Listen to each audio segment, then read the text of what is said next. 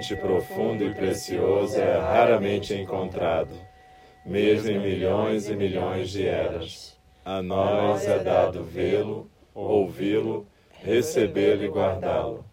Oxalá possamos verdadeiramente compreender e praticar o significado das palavras do Tathagata.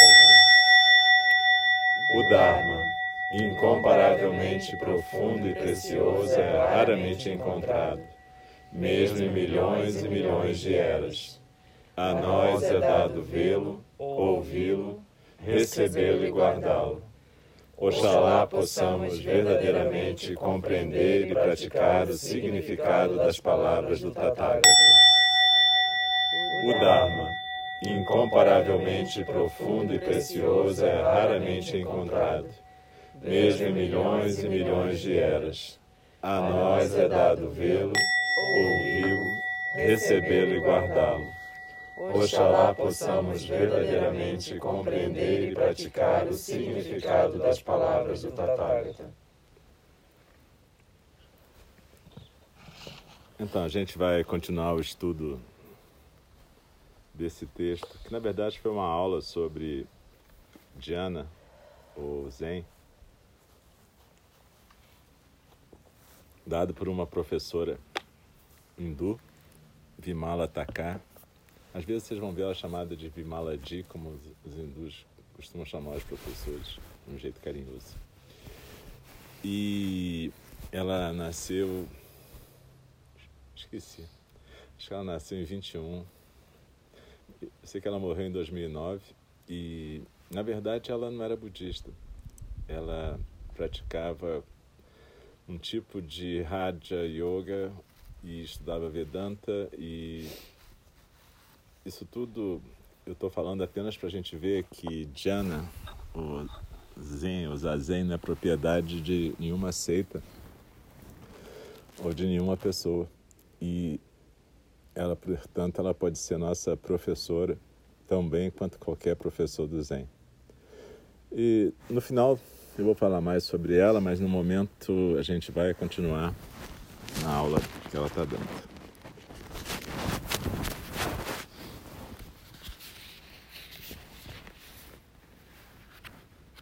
Então, a gente estava falando sobre o fundamento da prática, né? E ela estava dizendo como é importante você ter uma preparação, ter força para você poder encarar os desafios da prática. E aí ela continua.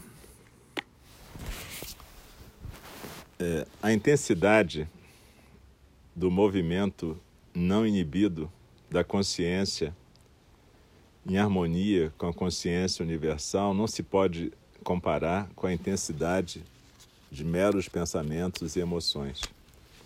Esses pensamentos e emoções são movimentos cerebrais, que são pulsações e que foram medidos e controlados.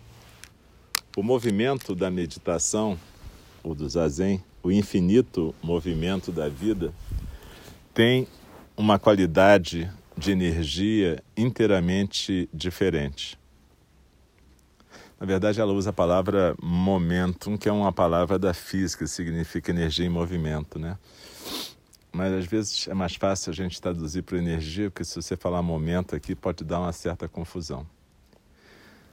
Então, esse movimento infinito da vida é qualitativamente diferente do movimento de impulsos tais como o impulso sexual, o apetite ou o sono.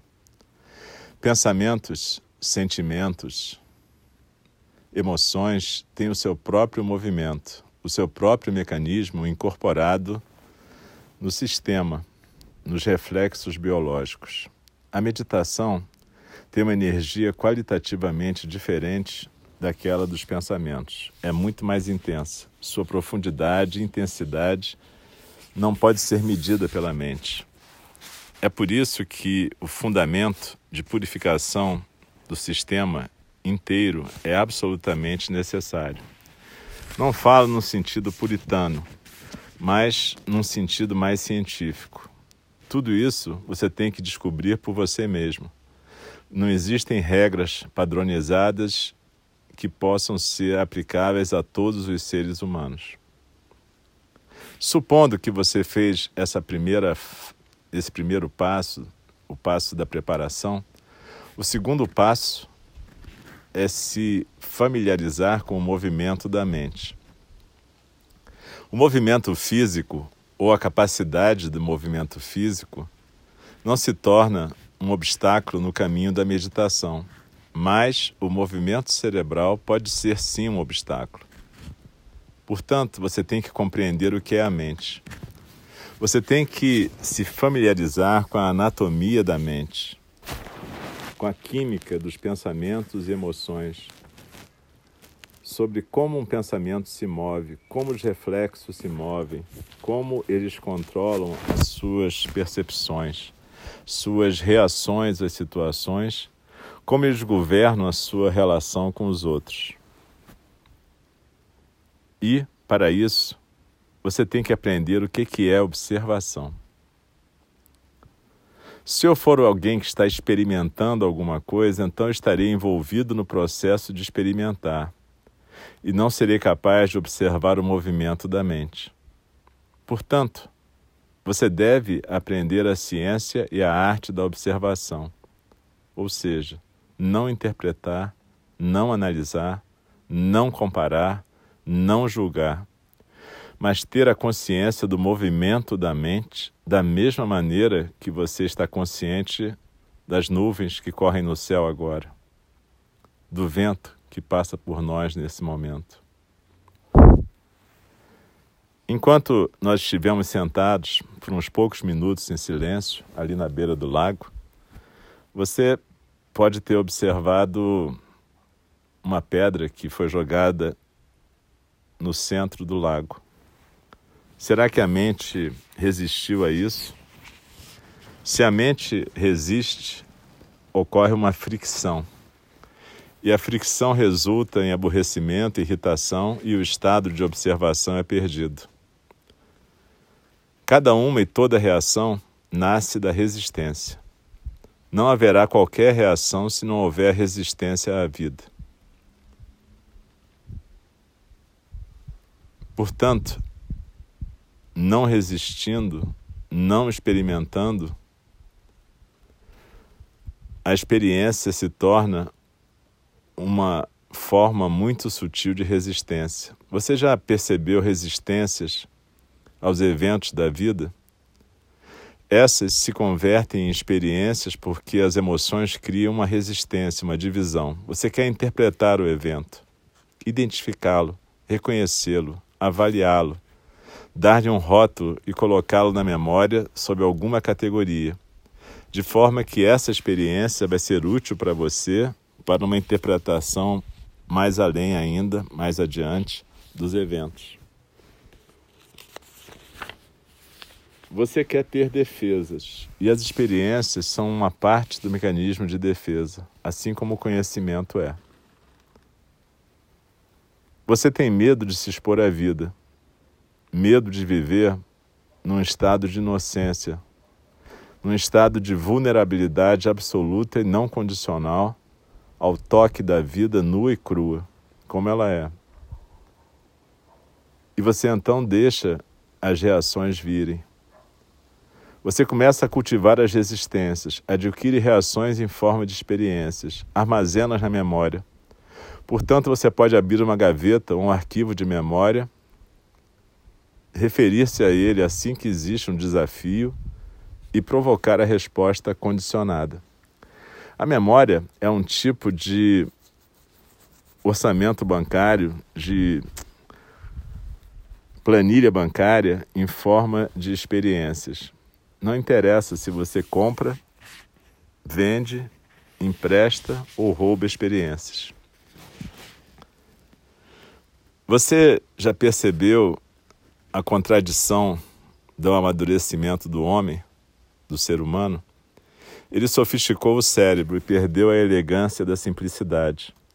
Ele perdeu a capacidade de olhar para as coisas sem qualquer motivação, inocentemente, sem converter o ato de observar e o objeto da observação num meio, num meio de chegar a um fim. A elegância, a beleza da simplicidade e da inocência foram perdidas pelos seres humanos. Temos que amadurecer para adquirirmos a vulnerabilidade, a suavidade, a flexibilidade do zazen. E então, e somente então, o ser humano vai merecer esse nome. Todos nós, hoje em dia, nos tornamos contraditórios. É por isso que tem tantos problemas mentais. O ser humano vive mais ou menos sempre num estado neurótico. Nossas reações são inibidas, nossas percepções são condicionadas. Não existe espontaneidade na vida. Simplesmente um processo mecânico de reação de acordo com condicionamentos, tradições, suas ambições, suas motivações e assim por diante. A beleza da ação é perdida. A espontaneidade é perdida. Portanto, o zazen se tornou relevante para viver hoje em dia, para ajudar o ser humano a se descondicionar, ajudar a cada um de nós a ver quão neuróticos nos tornamos e para estimular o desejo em nós de amadurecermos para uma dimensão inteiramente nova da consciência. Temos que aprender a observar os pensamentos à medida que aparecem. Você vai ter que devotar algum tempo para isso, sentando-se de maneira quieta, quer seja do jeito oriental, numa posição de lótus, ou numa cadeira, na maneira ocidental. Isso não me preocupa. A única coisa necessária é que a espinha e o pescoço devem estar eretos, de forma que o ritmo da circulação do sangue e da respiração não sejam perturbados. Você precisa ficar sentado, sentada, quieta, por algum tempo, para observar o movimento do pensamento e para entrar no estado de observação. Você tem que aprender isso, porque no momento que você se colocar no estado de observação, seus hábitos imemoriais de introspecção e de avaliação aparecem. Mesmo numa fração de segundo, você perde o estado de observação. Você se torna um juiz, você se torna aquele que faz, você se torna o experimentador. Portanto, você tem que se educar dia a dia. Quer você chame isso de disciplina, sadhana, autorregulação ou qualquer outro nome que você queira, você tem que passar por essa autoeducação, por essa disciplina, aprendendo como observar. No começo, você só vai conseguir isso uma fração de segundo. Lá está o estado de observação e logo depois o experimentador aparece e se perde esse estado de observação. Isso acontece mais e mais vezes e vai se repetindo. Não é fácil. Esse estado de observação no qual você não faz nada, no qual você não está nem dormindo e nem fazendo, nem ativo nem inativo, onde a atividade mental dual não aparece e somente a observação está ativa. Não há nem aquele que faz e nem o experimentador. Então, o estado de observação começa a permear o nosso cotidiano, nossas horas acordadas. Quer você esteja cozinhando, quer você esteja trabalhando, ou quer você esteja falando, o estado de observação começa a aparecer e a permear todas as atividades das nossas horas de vigília. Quando o estado de observação se sustenta nessas horas de vigília, você se torna constantemente consciente, da manhã até de noite, de todos os desafios objetivos, as árvores, os pássaros, os sons, os animais, os prédios, ou se você estiver na cidade, o tráfego que se move na rua. Você se torna consciente da situação objetiva, intensamente consciente e percebe que hoje nós não estamos conscientes. Não estamos conscientes mesmo quando comemos, quando estamos colocando as roupas. Nessas situações todas, nós simplesmente flutuamos na espuma da desatenção, da distração, das perturbações mentais. A gente caminha meia bomba nas atividades do dia, meio dormindo, meio acordados, e as coisas vão nos escapando. Só prestamos atenção às nossas motivações e, portanto, a nossa percepção está perfurada por essas motivações. Portanto, a cada momento, somente uma fração daquilo que é percebido é realmente visto pela atenção. Mas, quando, ao contrário, o estado de observação se sustenta, a sensibilidade aumenta e de manhã até de noite você está muito mais consciente do que antes. Antigamente não havia consciência. A consciência e a atenção ocasionalmente chegavam para você. Agora que você está praticando, você está constantemente desperto, constantemente atento. A atenção está aumentada, a sensibilidade aguda e se tornou mais ágil. Você se torna consciente daquilo que acontece fora, assim como daquilo que acontece dentro.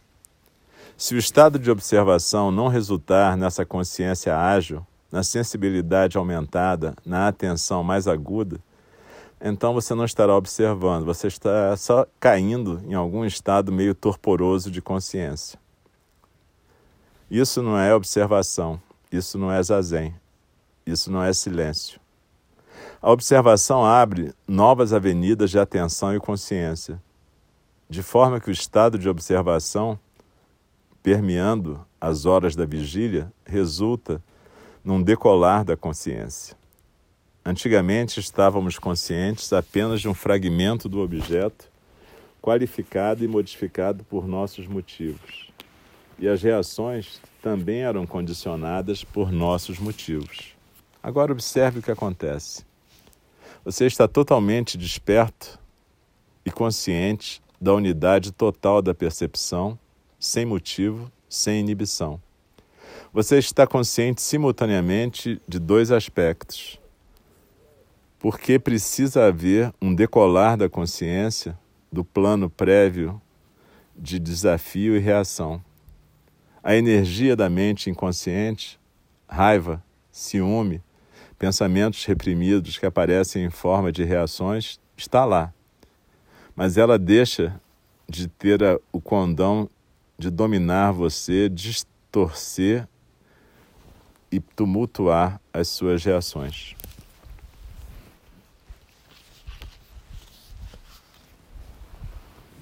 Então, o que a professora está dizendo aqui é, vital para nós, para a gente entender alguma coisa que a gente está fazendo no Zazen. Se a gente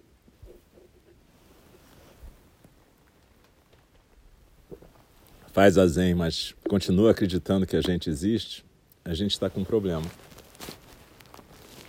Se você não entender que você é só um acontecimento de consciência e que, na verdade, quando você se prende à ideia de um eu, você está preso numa ficção, você está com problema, porque você vai estar tá praticando zazen ou qualquer prática espiritual para conseguir alguma coisa. Seja paz de espírito, seja poderes espirituais, seja iluminação, seja lá o que for. Esse estado de observação que ela fala é esse estado onde você abre mão desse tipo de postura no mundo. A gente usa técnicas de concentração, ou seja, técnicas em que a gente está intensificando o eu, para levar a gente até a porta do zazen. Mas o zazen é isso que ela está dizendo, descrevendo aqui. É a capacidade de ficar desperto o dia inteiro. É a capacidade de não ficar preso pela sua neurose. A sua neurose, a sua maluquice não vai desaparecer. Ela faz parte do sistema. Perceba, o, o eu é um funcionamento. E é um funcionamento necessário para esse mundo. É um mundo de relações que a gente vive.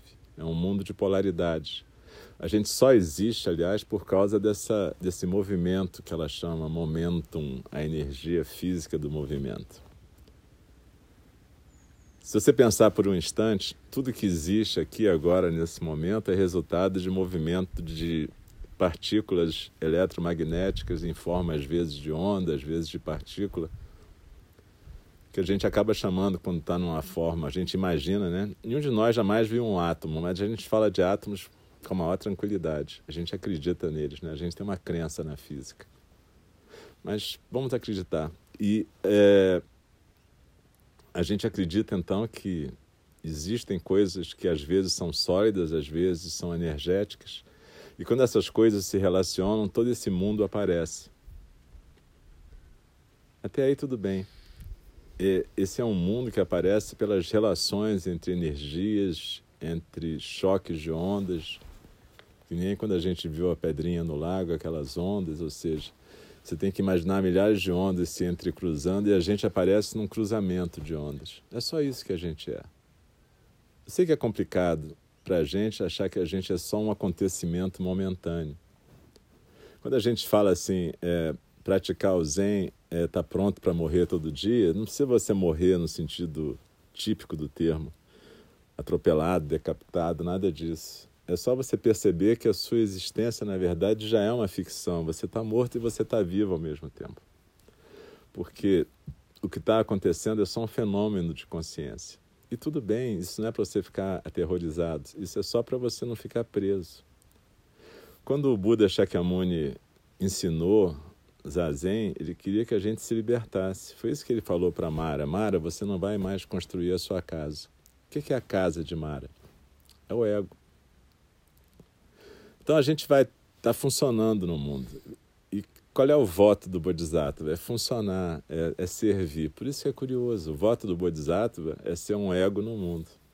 A gente acha que ser Bodhisattva é não ter ego. Ao contrário, Bodhisattva ele é um ego funcionante no mundo. Ele não está preso no ego dele. Mas se ele não fosse um ego, como é que o Bodhisattva ia ajudar os seres? Como é que ele ia conseguir plantar, colher, cuidar dos doentes, acompanhar quem está morrendo? Enfim, ele ia fazer isso a partir de onde? Ele tem que ser um ego funcionante. O problema não é o ego, o problema é o apego que a gente tem. E a incapacidade que a gente tem de soltar esse apego. É muito difícil. Por isso que, quando a professora fala da, das etapas, né, ela está falando que o primeiro passo é um fundamento. É o quê? Ter saúde física e mental para poder praticar. E aí você pode pensar, pô, mas é fácil praticar. Não, tá bom, é difícil, mas não é difícil, assim, impossível. Mas é que você está pensando no zazen, talvez, ou em sentar, ou fazer quem. Mas o difícil é você se soltar de você. É cada vez que vier uma dessas reações, você poder olhar para ela, elas vão continuar vindo sempre. Mas você tem que ser capaz de olhar e escolher o que você vai fazer com aquilo. Então, é, a questão do, do Bodhisattva é ele poder praticar esse desapego constante. Mas para isso ele tem que praticar muito zazen. Fazer isso que a professora está falando. E aí a gente volta, porque é, é, é, a mesma questão que Dogen Zenji sempre fala. Por isso que eu digo que tanto faz se você pratica Vedanta, Budismo, Macumba, seja lá o que for, se você tiver uma visão clara.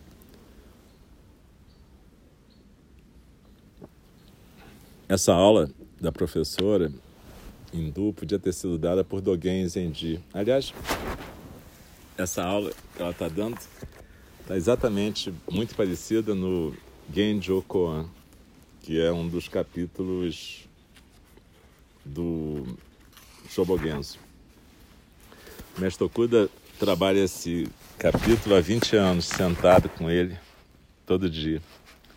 Então, eu vou ler só um pedacinho para vocês perceberem que podia ser a professora falando também. Genjo Koan, a questão fundamental aqui e agora. Quando todas as coisas são ensinamentos do Buda, então existe ilusão e existe iluminação. Existe cultivo da prática, existe nascimento, existe morte. Existem Budas, existem seres sencientes.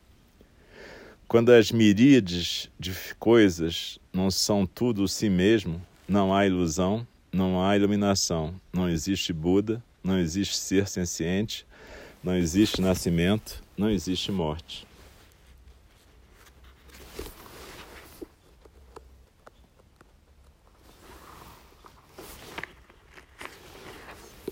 Já que o caminho do Buda originalmente surgiu a partir da abundância e da pobreza, existe o nascimento e morte, a ilusão a iluminação, seres sencientes e Budas.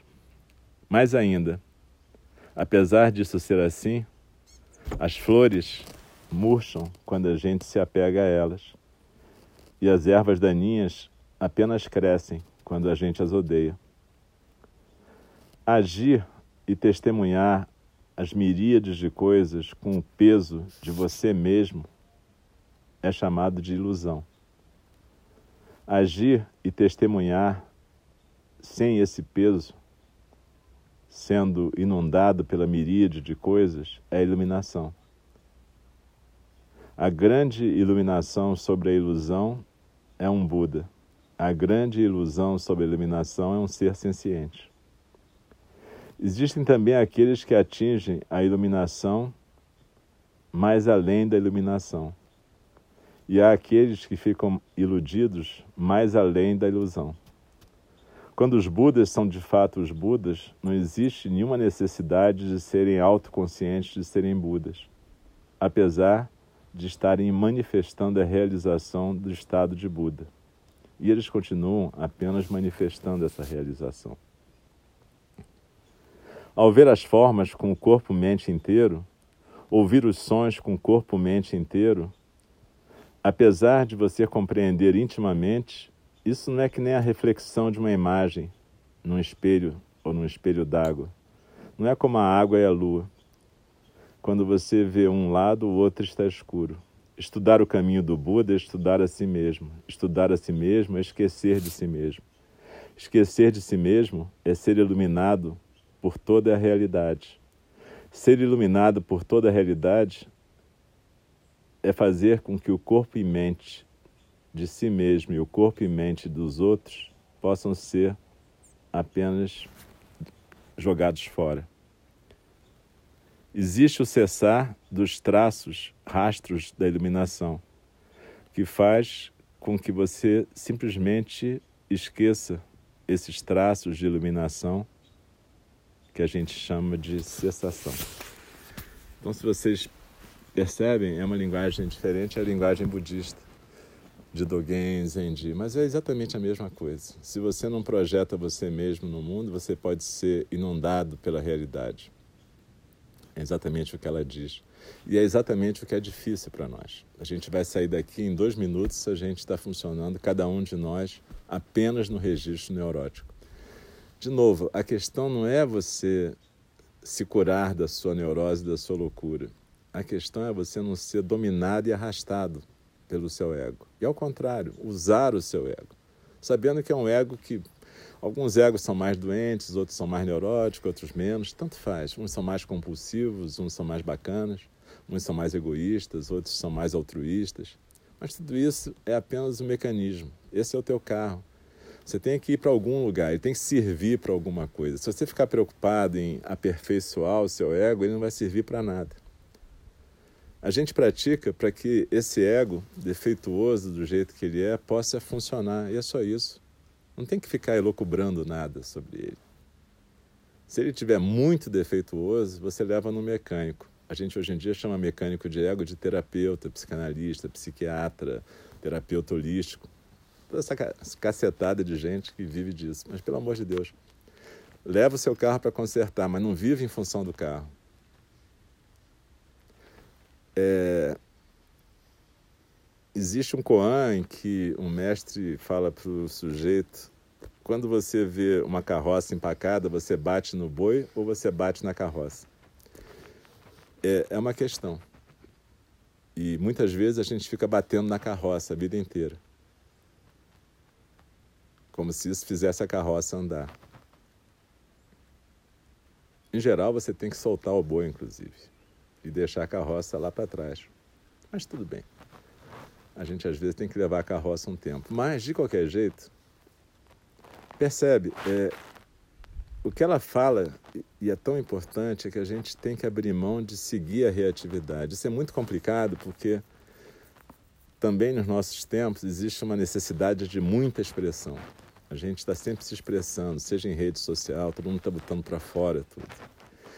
E o que os professores falam não é para você reprimir as coisas, mas é para você entender que isso só te interessa, não interessa mais para ninguém, a não ser que aquilo seja realmente vital para determinada situação. Aquilo vai ser de serviço. Se a sua comunicação for servir para o coletivo ou para uma relação onde você está, ótimo. Mas se for só botar para fora, pelo amor de Deus, as pessoas não são privadas. Você pode fazer a sua cagada em qualquer lugar, mas não no ouvido dos outros. Percebe? A, a gente tem que ter essa delicadeza de entender que a gente, quando pratica, a gente tem um acesso enorme, aumentado ao nosso mundo interior e ao mundo exterior, mas é para a gente fazer as escolhas corretas como bodhisattvas. Então a gente presta atenção o tempo todo. E nesse sentido, é como eu falei, prestar atenção o tempo inteiro, no começo dá muito trabalho. É que nem ficar em zazen, desconfortável, com a perna doendo, a bunda doendo, as costas doendo. Mas isso é nada diante do desconforto que a mente sente cada vez que você começa a forçar ela a funcionar de outro jeito.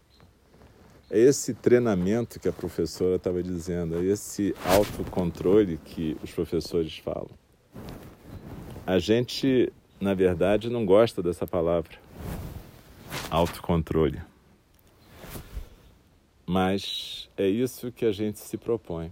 Não no sentido de repressão, mas no sentido de disciplina. Pratica zazen e leva o zazen para a tua vida.